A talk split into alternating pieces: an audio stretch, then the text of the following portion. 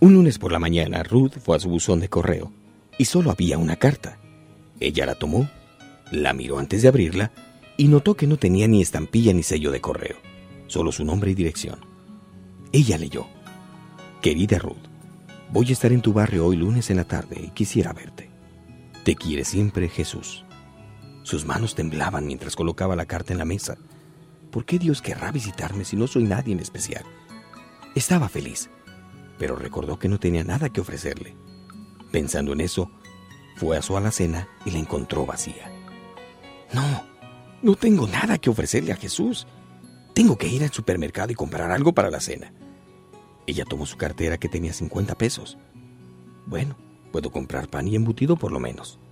Pensó en voz alta mientras se ponía su abrigo y cerró la puerta. Compró un paquete de pan, un cuarto de jamón y un litro de leche, lo que la dejó con tan solo cinco pesos. Se sentía bien a medida de que se acercaba a su casa, con su humilde compra bajo el brazo. Señorita, por favor, ¿puede ayudarnos? Ruth había estado tan sumergida en sus planes para la cena que no se había dado cuenta de dos figuras acurrucadas en la acera, un hombre y una mujer, ambos vestidos de andrajos. Mire, señorita, no tengo trabajo y mi esposa y yo hemos estado viviendo en las calles. Nos estamos congelando y tenemos mucha hambre. Si usted nos pudiera ayudar, se lo agradeceríamos muchísimo. Ruth los miró. Estaban sucios y malolientes. Entonces pensó que si ellos en verdad quisieran trabajar, habrían conseguido algo. Entonces les dijo, Señor, me gustaría ayudarlos, pero soy pobre también. Lo que tengo es un poco de pan y jamón. Tendré un invitado especial a cenar esta noche y pensaba darle esto de comer. No se preocupe, comprendo. Gracias de todas maneras. Ellos le dijeron. El hombre puso su brazo sobre los hombros de la mujer y se fueron rumbo al callejón. Ella los miraba alejarse y sintió mucho dolor en su corazón. Entonces los llamó. Señor, espere. La pareja se detuvo mientras ella corría hacia ellos. ¿Por qué no toman esta comida?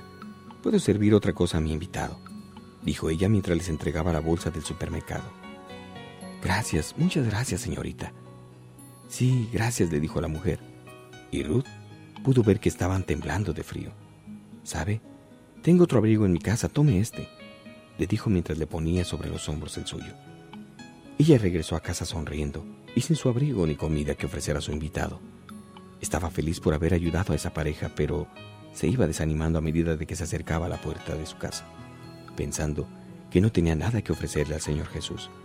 Cuando metió la llave en la cerradura, notó otro sobre en el buzón. Qué raro. Usualmente el cartero no viene dos veces al día, pensó mientras tomaba el sobre y lo abría. Querida Ruth, fue muy agradable verte de nuevo.